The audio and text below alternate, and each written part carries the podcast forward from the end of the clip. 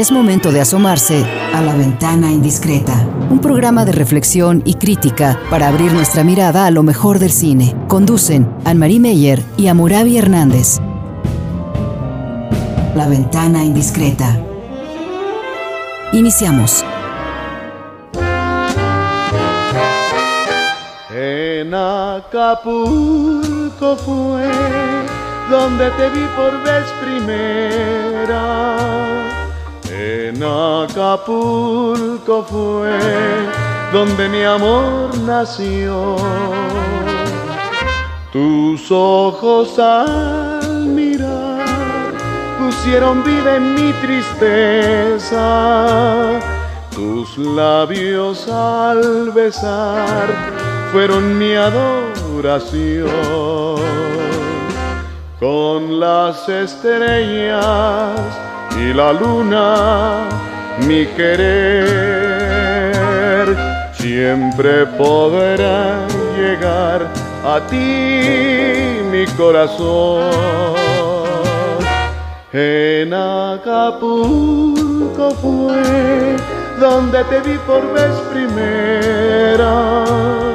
En Acapulco fue donde mi amor vivió.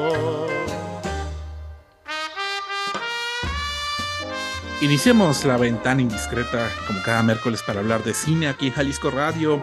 Soy Amuravia Hernández, me acompaña Anne-Marie Mayer para hablar pues de diversas películas que están en cartelera y algunas noticias relacionadas con el cine. Entramos el programa escuchando a Tintán, cantándole esta bella canción sobre Acapulco, que es una, pues, una ciudad que está ahorita, pues, en las noticias por la tragedia que vivió, que vivió la ciudad por el, por el huracán Otis. Y bueno, pues, bueno, aunque es un programa de cine, pues siempre nos vamos a pensar en términos de, de películas, porque, pues, Acapulco fue y ha sido muy importante para la cinematografía mundial. Anne-Marie, ¿cómo estás? ¿Cómo estás, Anne? ¿Qué tal, uh, Amorabi? No, creo que vivimos una semana muy, muy, muy difícil este, con las noticias, pero mucho más difícil en esa región donde pegó de veras el Otis en esa ocasión. Y ahí hemos recibido, bueno, de, los amigos que tenemos en, en, el resto del mundo, eh, muy preocupantes, este, preocupadas, también preguntas que cómo se va a poder reponer México de ese golpe tan fuerte y pues decimos nosotros que no sabemos todavía, pero que sí vamos a necesitar mucha ayuda este, de nosotros mismos y mucha ayuda también de parte de las autoridades y de parte del extranjero quizás también, ¿no? Para no hacer lo mismo y sobre todo empezar a construir también nuestras ciudades que están este, en zonas de riesgo por el calentamiento global, pensar ya en eso, ¿no? Porque todos los vidrios rotos, los balcones caídos, las palmeras, eh, nos han enseñado que esa zona simplemente, no solo para los por los temblores, pero también por los huracanes, es una zona muy, muy difícil.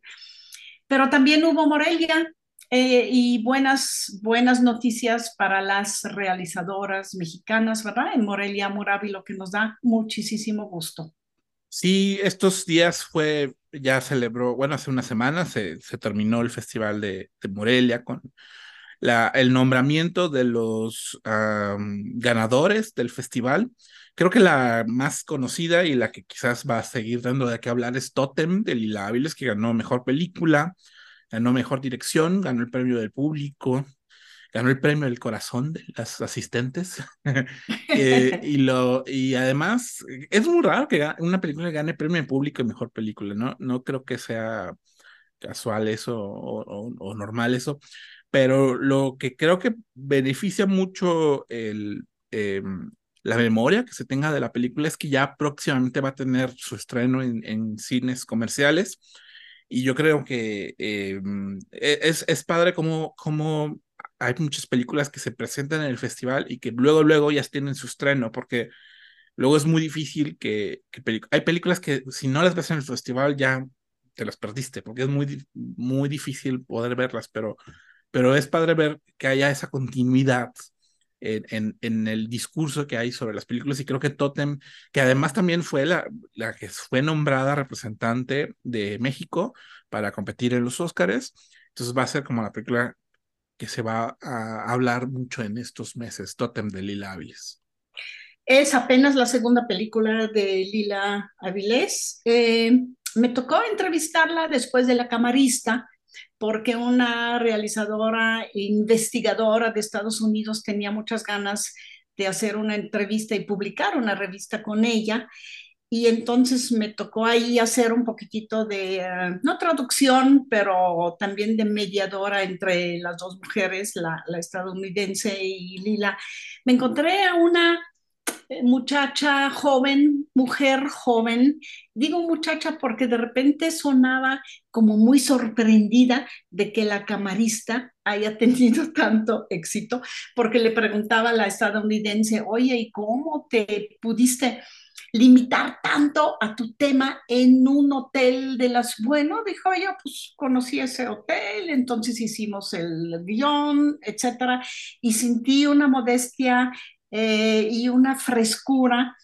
Y entonces estoy feliz de la vida de que también su eh, segunda película, Totem, tenga tanto éxito, porque ahí tenemos, yo estoy segura, una muy interesante, muy, muy interesante nueva realizadora en México, ¿no? También. Sí, se está consolidando como pues una de las directoras a seguir en el cine mexicano. Y también, bueno, entre mejor guion del largometraje mexicano de ficción ganó Elisa Miller y Daniela Gómez por la película Temporada de Huracanes, la película basada en la novela de Fernanda Melchor, que quizás es como de las novelas eh, pues más conocidas de los últimos años o de los últimos 10 años eh, como contemporáneas. Em, y, y, bueno, la película ya está en Netflix, ya está en plataformas de streaming, entonces a eso me refiero con qué rápido, qué rápido ya, ya, ya se estrena, ¿no? También, también hubo una película que, que es basada en una novela que, que se presentó en, en Morelia, que se llama No voy a pedirle a nadie que me crea, que también está basada en la novela, en una novela de Juan Pablo Villalobos, que también va a estar en una plataforma de Netflix en los próximos días. Eh, pero pues bueno, te, te habla de, de, cierta consolidación que en, en, Hollywood es muy, muy, muy sabido, ¿no? Esta, eh, sinergia como entre las industrias editoriales y las cinematográficas para poder, digamos, vender y revender como estas historias. Eh, y aquí creo que este movimiento eh, comercial que se está dando con estas dos novelas llevadas a la pantalla grande, bueno, eso Morelia hizo muy evidente eso, ¿no? Y curiosamente también una película que ganó el premio del público a mejor largometraje internacional es Fallen Leaves, la película de Aki Kaurismäki, que era una de las favoritas a ganar eh, en, el, en, en, el pasado Festival de Cine de Cannes y que también ya va a estar próximamente en cines, ¿no? Este, eh, o sea, es decir, Morelia lo que, lo que sirve es para decir, estas películas son las que próximamente podamos ver, se podrán tener estreno comercial en cines y es padre porque son como las buenas películas del año, ¿no? Para nosotros Morelia siempre significa también un poquitito, ya sabemos con qué cerrar el año, qué buenas películas quedaron o se fijaron en la mente eh, de, los de los cinéfilos en ese año de los festivales. Es como un poco recoger las fallen leaves, recoger las, las hojas este, de todo el año y hacer este, saber que las podemos ver. Es una maravilla, ¿no? Que todavía en ese año las podamos ver. Yo quisiera regresar un poquito a Acapulco, al nombre y la importancia de Acapulco también para el cine. Y también aquí confesarles de que probablemente la palabra Acapulco para mí fue más conocida que México en mi niñez, porque en aquel entonces este, había un suizo muy importante, Teddy Stauffer, que tenía sus Original Teddies, que era una, una banda de swing muy conocida en el mundo, que se estableció en Acapulco y que eh, le llamamos en Suiza Mr. Acapulco. Mi papá era fan de su swing, de Mr. Acapulco, entonces veíamos todas sus noticias y cómo cenaba con los de Hollywood que llegaban el fin de semana y cómo se bañaba y como por ejemplo tomaba un tequila con este Johnny Weissmuller que hizo una de las películas de Tarzán en Acapulco, seguramente convivió con Tintán fue muy importante que entonces para nosotros de niños y también mi familia, Acapulco era lo exótico y lo muy jet set de Latinoamérica. Y eso, este, obviamente, eh, fue importante en mi vida. Y cuando fui la primera vez a Acapulco y vi y este, conocí también a esta Dornbirrer, a Manutir Dornbirrer, la periodista muy crítica, pero buenísima, que vivía en Acapulco. Desde su balcón y desde el mar me explicó de todos los edificios a quienes eh, este, pertenecían y dónde llegaba la gente con los helicópteros en aquel entonces, ¿no? Así que seguramente para mí esa palabra es parte de mi vida y parte de mi afición al cine también. Y muchos artistas le dedicaron canciones, le dedicaron películas, le dedicaron, eh, fue, fue inspiradora para artistas como Elvis Presley, como Bob Dylan, que compusieron películas o canciones relacionadas a Acapulco.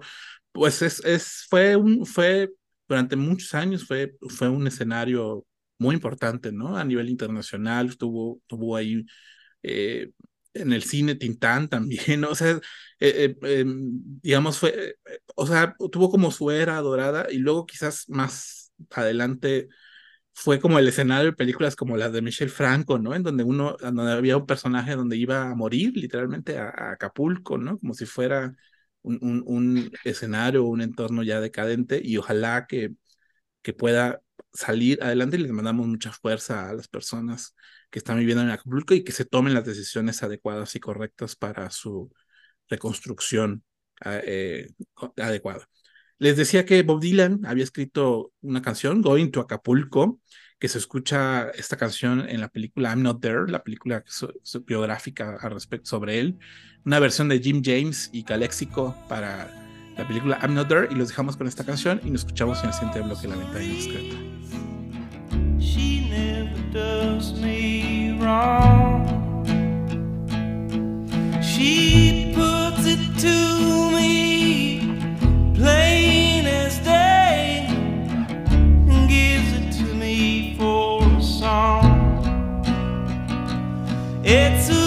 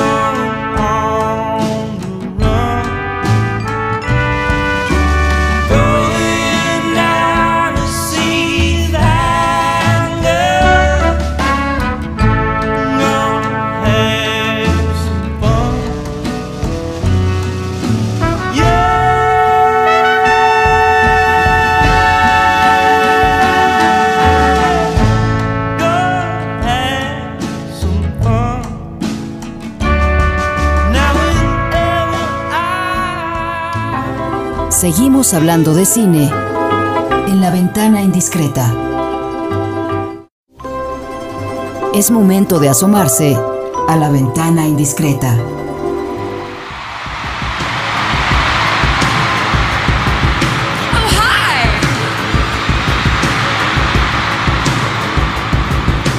Fever dream high quiet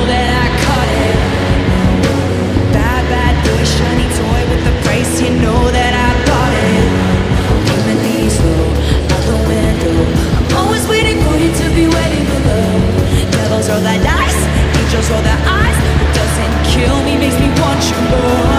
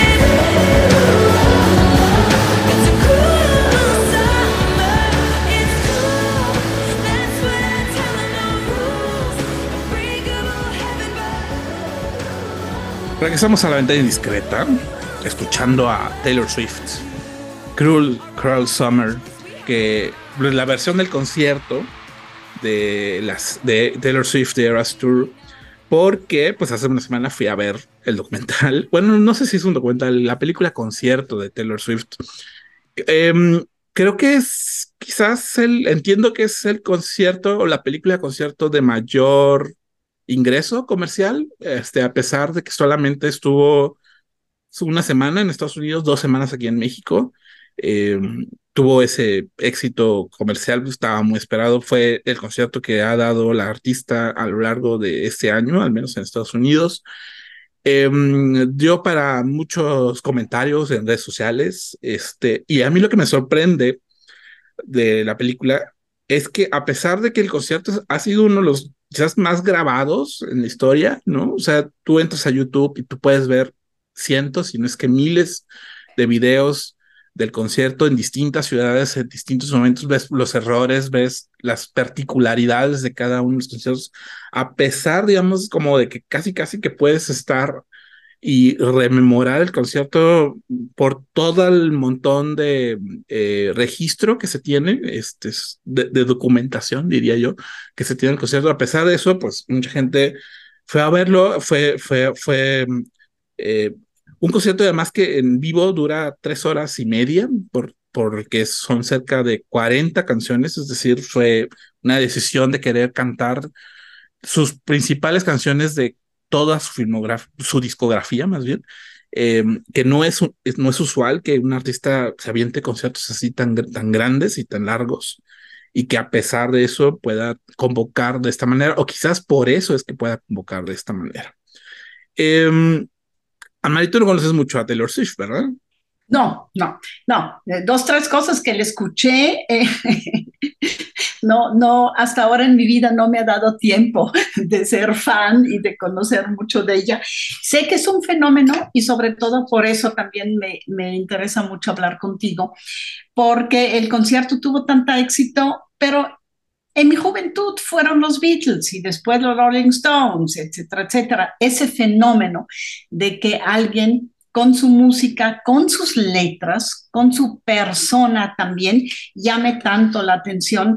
Y después primero en el escenario, pero después también en el cine, eh, sí es normal, hay, hay cada cuando. Y finalmente lo interesante es por qué será, pero yo es te pregunto sobre todo porque al, concierto no fuimos ni tú y yo, ¿por qué será en la película también? ¿No? Las películas que tienen que tener de especial que incluso la misma gente que haya ido al concierto, yo conozco dos o tres que viajaron a México, fueron al, concierto, pero luego, luego el primer día también fueron a ver la película. ¿Por qué la película y qué es lo que la película tiene de diferente de otros conciertos, película o película, conciertos también?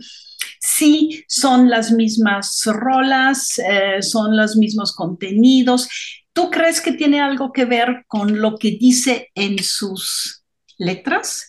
¿O más bien con el concierto a nivel musical o con lo novedoso que quizás a nivel musical también tenga? ¿O que ella con su vida, con su vestimenta, con su manera de ser, aporte también y que eso también, obviamente en el concierto estoy quizás muy lejos y en la película puedo tener un zoom en ella y entonces la puedo ver de más cerca. ¿Tú cómo ves por qué la película ha tenido tanto éxito? Yo creo que todo lo que tú dices, creo que ha sido, creo que pasa mucho con películas de conciertos de años pasados que te permite reconocer como ciertas... Uh, costumbres o prácticas como muy performativas de, del momento. O sea, te permite, te permite situarte en un momento de la historia, digamos, cultural y musical de Estados Unidos. Pienso, por ejemplo, en los conciertos de los años 70, de los Beatles, de, los Rolling Stones, de Woodstock, por ejemplo, que para mí es una de las mejores películas sobre conciertos que hay, ¿no? O The Band, de, la, película de Take the Waltz, la de Scorsese, que, que, que no nada más ves al artista eh, representar musicalmente, sino ves cómo, cómo era como la gestualidad, la performatividad del momento. Y creo que eso, pues mucha gente quiere como recordar eso, o sea, que sea de este mismo año el concierto, pues la gente evoca muchísimo eh, dónde estaba, cómo estaba, qué sintió, qué estaba haciendo cuando estaba pasando estas, estas fechas, ¿no? Creo, creo, creo, que la manera en que la gente genera como una historia personal a partir de un evento cultural muy grande y como muy, muy, muy representativo y que, que abarca mucha gente, eso también, eh, pues mucha gente está interesada por eso, ¿no? El otro es que te permite también tener detalles de las coreografías, del vestuario, de, digamos, de los bailarines, de los, del, digamos, de los conceptos, porque, digamos, la idea de que hubiera distintas eras, eh, significa que cada era tiene como su concepto audiovisual específico, ¿no? Este, y musical también. Y eso, verlo en gran pantalla te permite apreciar mejor como algunos detalles que quizás en un concierto se pierde por el sonido de la gente. Eh, hay, hay, momentos en muchos conciertos, hay momentos de Taylor, de los conciertos de Taylor Swift que era, algunos me dijeron, era imposible escuchar la música por el ruido de la gente, o sea, por el ruido de la gente gritando, etcétera. Y aquí, eh, bueno, puedes apreciar un poquito mejor, no necesariamente bien, pero sí mejor, este, esas, esas peculiaridades musicales que a veces tiene eh, el artista, ¿no? Em, sí, no, no, yo por ejemplo te tengo que decir que tengo dos, tres años o más, ¿no? Desde antes del COVID que ya no voy a conciertos, por ejemplo. ¿Por qué? Alrededor mío en el concierto, a mí me gusta este, ver un concierto sentada, este, escuchar de veras lo que se toca y lo que se canta, sentirme cerca del que da el concierto y no al lado de una chava levantada, un chavo levantada bailando y cantando como tú dices, para ni siquiera poder escuchar la música. Los conciertos se han vuelto como de frenéticos, em, este, frenéticos eh, momentos, espacios de mover el cuerpo, de bailar y de cantar, y pues pagas en el fondo para escuchar a Bob Dylan y para escuchar a, Taylor Swift y eso en un concierto ya no hay. Por eso de veras, de veras, de veras, yo prefiero verla en una película y no ir a un concierto. Por eso mismo yo sufro muchísimo en ese tipo de conciertos, ¿no? Sufrirías también en ir a ver la película de Taylor Swift porque la gente como muy implícitamente dedicó a recrear la experiencia de los conciertos ¿En el, cine? sí, o sea, eso fue el tema, o sea, eso fue el tema con los, las últimas semanas, de que la gente estaba parada, que la gente estaba cantando, que la gente estaba bailando, la misma Taylor Swift en sus propias redes sociales cuando fue el estreno de la película hizo lo mismo, ¿no? Entonces, a eso me refiero, o sea, eh, em, habría que discutir sobre si mantener la etiqueta, ¿no? En las, en las, en las salas de cine es suficiente o es bueno, ¿no? En mi sala de cine no pasó eso, en la, en la función en la que yo fui no pasó tanto eso, sí había gente que estaba como cantando bajito, pues, ¿no? Y se escuchaba a las personas, pero, pero sí fue como todo un tema porque hay gente que se para a bailar, a cantar, a grabar el concierto en la pantalla, ¿no? Este, cuando, como si, como si estuviera recreando la escena o el momento de, del concierto, ¿no? En, sí mismo, como si estuviera enfrente, muriera enfrente así, en sí mismo a la, a la persona o al artista, ¿no?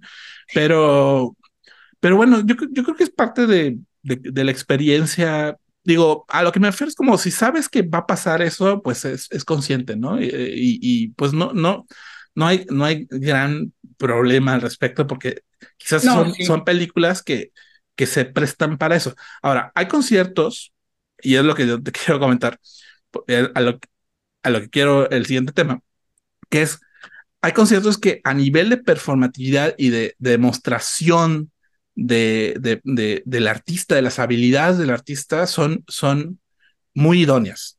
No nada más salió Taylor Swift estos, estas semanas, sino además, por ejemplo, en Estados Unidos se reestrenó el documental Stop Making Sense, eh, la película sobre los Talking Heads, la película dirigida por Jonathan Demme, una eh, edición nueva, una remasterización del concierto, de la música y del video, eh, para muchos considerado el mejor, la mejor película concierto que hay, que existe, ¿no? Esa yo no la he visto, pero tú sí. Entonces, yo, yo te preguntaría, ¿qué es lo que hace de la película Stop Making Sense una buena película de concierto?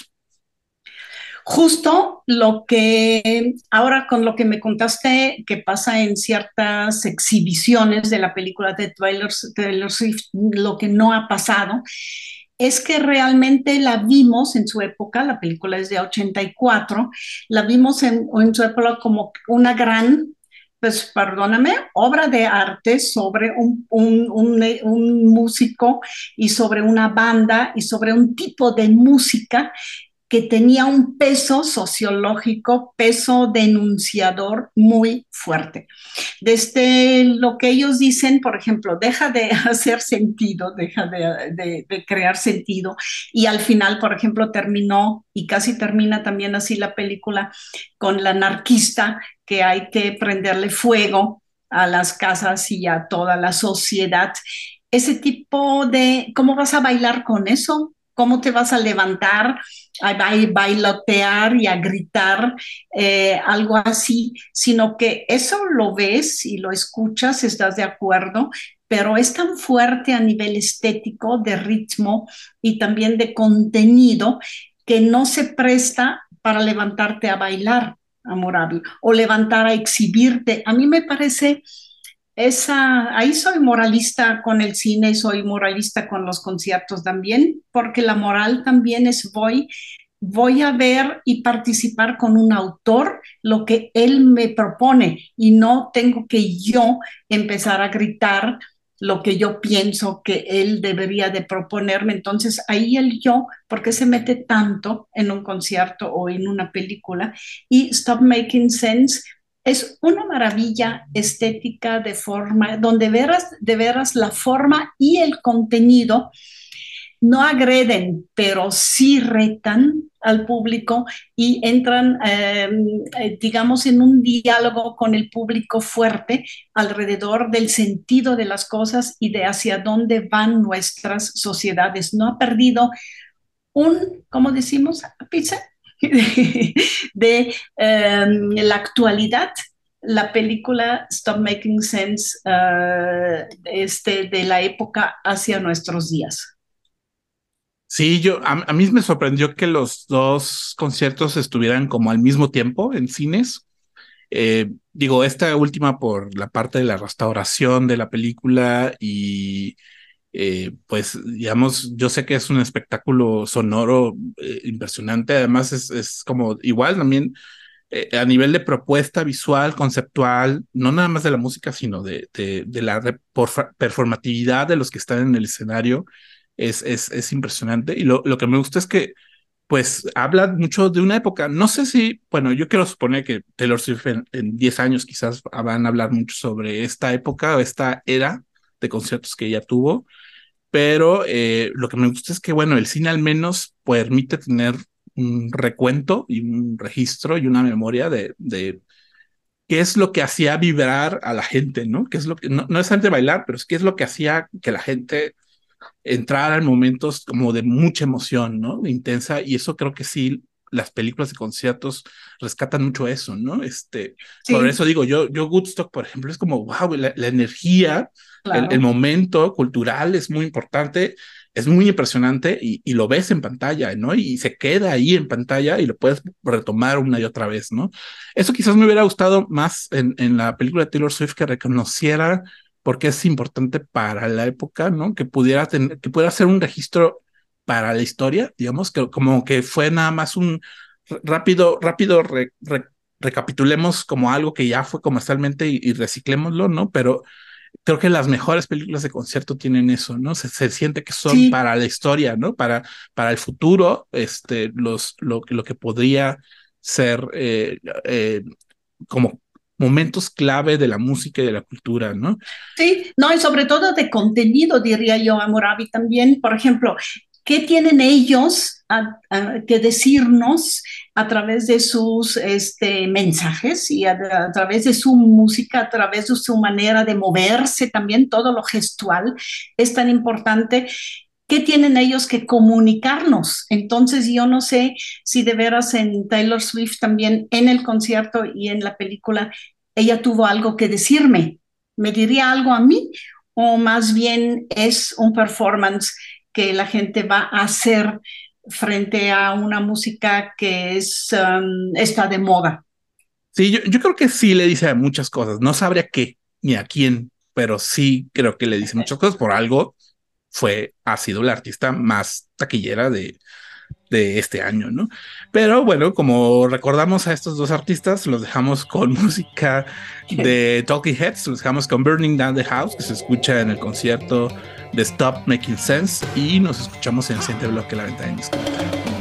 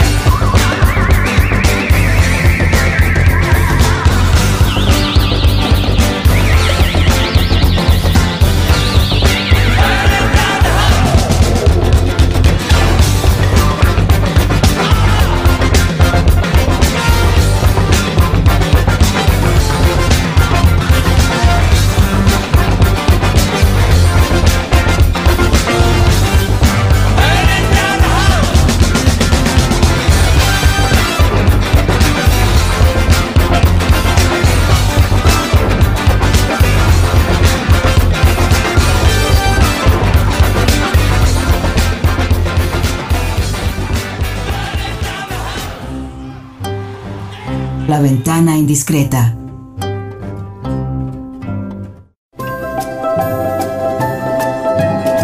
La Ventana Indiscreta.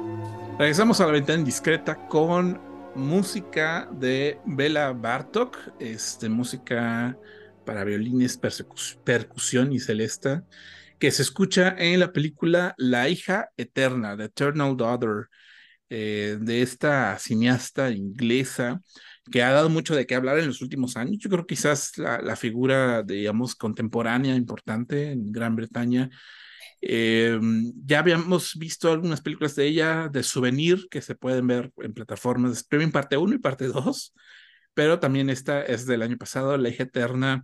Eh, una película que me evocó muchos eh, recuerdos cinéfilos de películas de terror o de horror relacionadas a la figura materna, desde El Resplandor, desde Psicosis, desde, mm, bueno, o sea, no, porque fuera una película de sustos, pero sí evoca toda la, eh, todas, digamos, las convenciones o como cierta gramática del cine de horror para hablar sobre las tensiones entre una mujer ya adulta y su madre ya anciana y los recuerdos, las evocaciones personales y las exigencias y tensiones que puede haber entre una mujer y su madre eh, en, una, eh, en un hotel, eh, casi como de cine horror también, ¿no? Un hotel como estas mansiones inglesas que, donde parece que hay fantasmas, pareciera que hay una figura fantasmal que está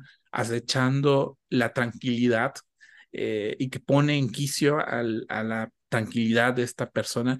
Que lo que me gusta de la película es que los dos personajes, tanto el de la madre como de la hija, lo interpretan Tilda Swinton, la actriz eh, inglesa, eh, muy de manera eh, trabajado, muy interesante, ¿no? Por cómo la misma actriz puede representar a los dos personajes y cómo a través del montaje genera una relación sospechosamente fantasmal, ¿no? Este, a partir de los dos personajes. Anmarie, ¿tú qué piensas de La hija eterna de Joanna Hawk? Me encanta la película, tengo que decir desde el principio. Vi en los créditos que Martin Scorsese había sido productor ejecutivo. No me sorprendió nada porque la película sí tiene una alta calidad este, de interpretación estética y de contenido.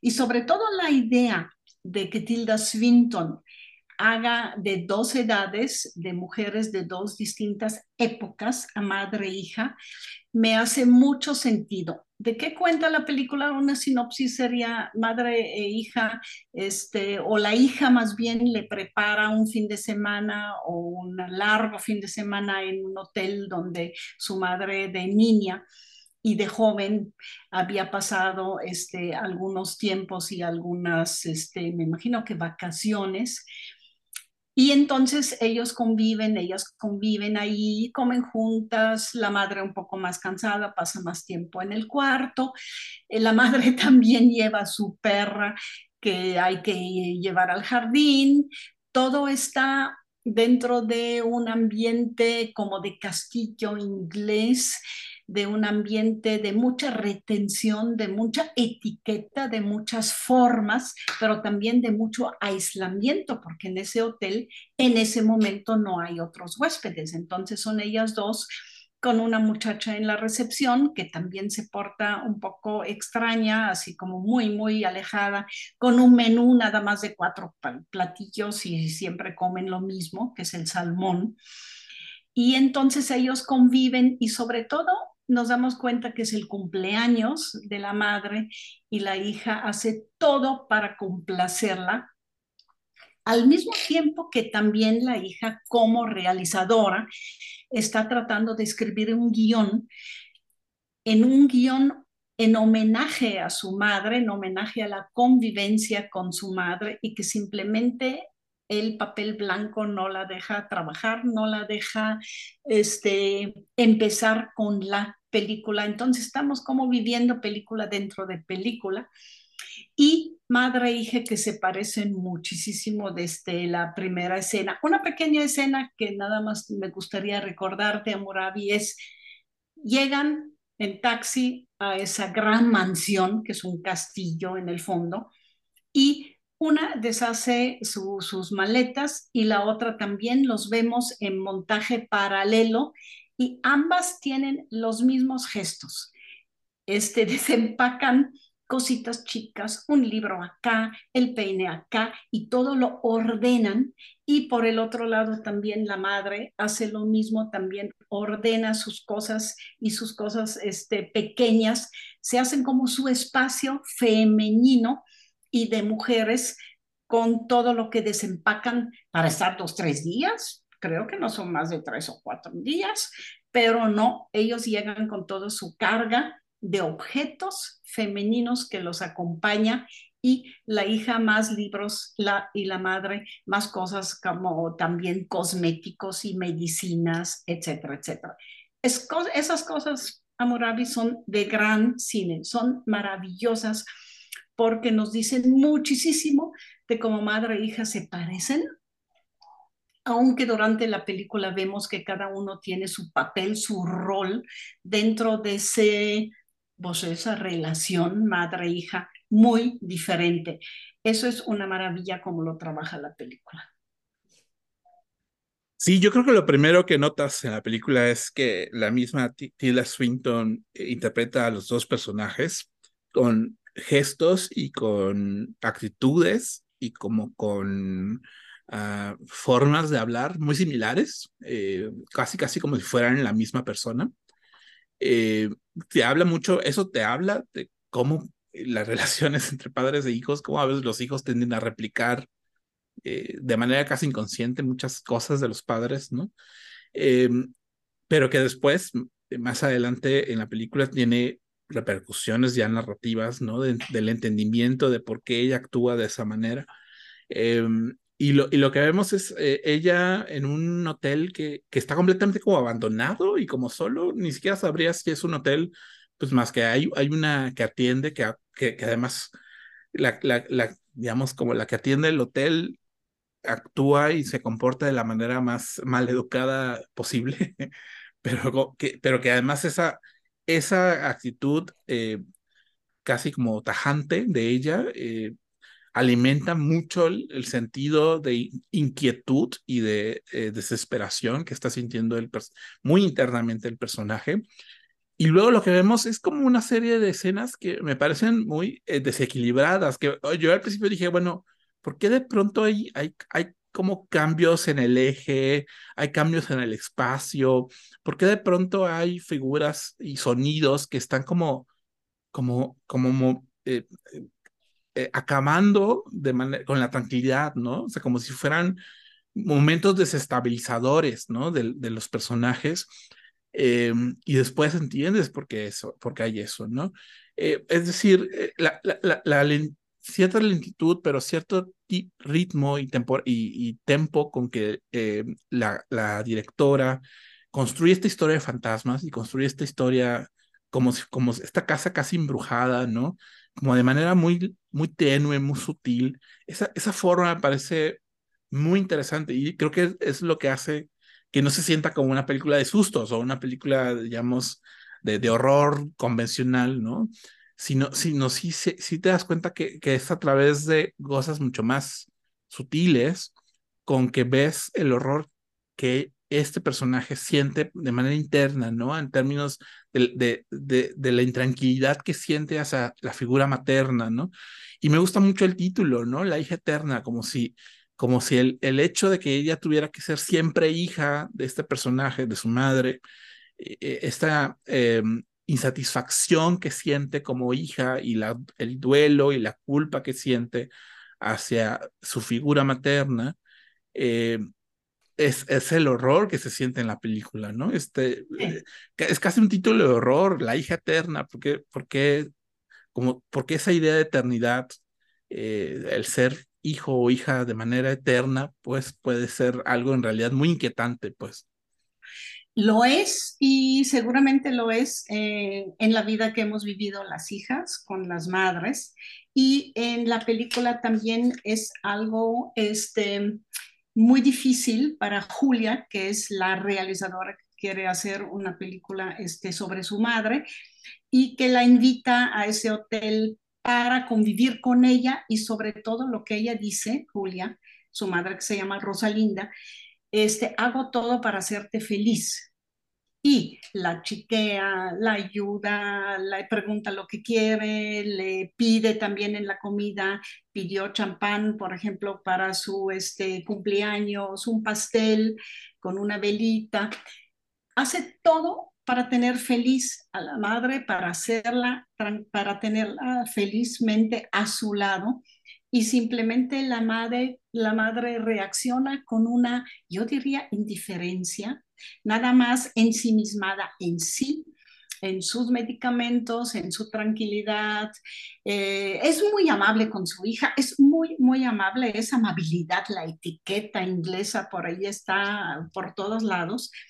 Pero en, en Julia, en la protagonista, está como creciendo esa como una cosa histérica de que simplemente la madre nunca está feliz con lo que ella le ofrece.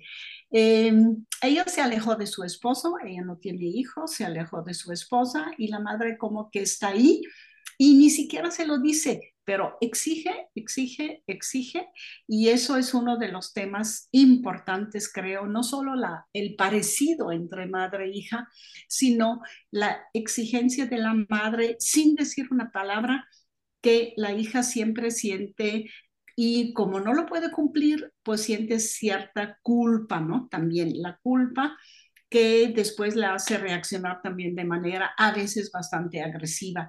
Esa tensión hay en la película y por eso es una película de horror. y por eso es un horror que yo creo que la mayoría de nosotros hemos sentido en la vida de que alguien que está a nuestro lado no lo puedo hacer feliz, yo no soy el que lo hace feliz y simplemente el no poder cumplir con esa, este, digamos, exigencia, promesa que le hacemos al otro nos hace sentir mal y nos hace sentir culpable. Yo creo que a esa profundidad va la película el, La hija eterna. No, y además el horror es que esa insatisfacción permanece después en la memoria, permanece en los, por, después de mucho tiempo y no se quita, ¿no? No se, no, no, se puede uno sacudir de eso y, y, esa idea de, por eso digo, es eterno, ¿no? Es una situación que queda ahí pregnada en la memoria, en los espacios, en los lugares, eh, en las en cosas, tiempo. en el tiempo. ¿no? Y eso, eso, esa sensación como de eternidad, de insatisfacción eterna, eso es lo que, es lo que finalmente se ve, en, se ve y se entiende y se, y es lo que da escalofríos la película, ¿no? Por eso toda la, la, la, atmósfera de niebla, de frío, de noche, de como oscura, ¿no? Porque finalmente eh, aumenta o alimenta esa, esa, esa sensación tan terrible. Anne-Marie, eh, los dejamos ya, este, cerramos esta ventana indiscreta del día de hoy.